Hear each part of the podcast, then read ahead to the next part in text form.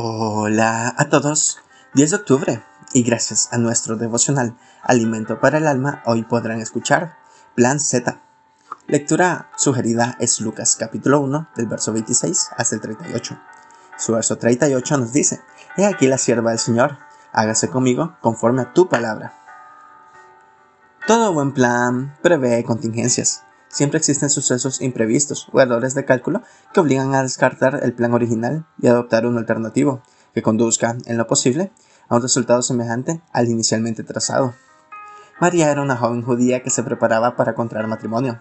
Su prometido era bueno y trabajador. Seguramente tenían planes para el futuro. Solo podemos especular, pero quizás imaginaron cómo querían que fuera su casa y a dónde viajarían de luna de miel.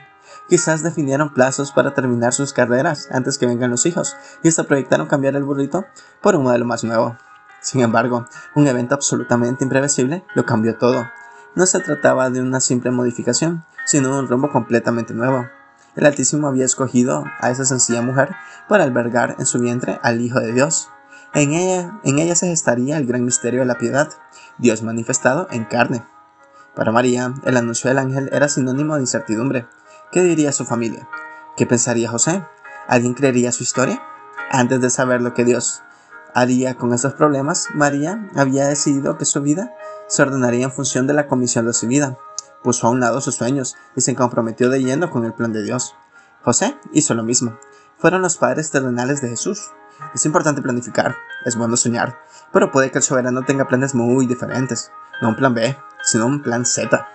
Si Dios te propone otro camino, ¿Estás dispuesto a seguirlo? Devocional escrito por Pablo López en Uruguay. Y dejándolo todo, se levantó y le siguió. Muchas gracias por escuchar.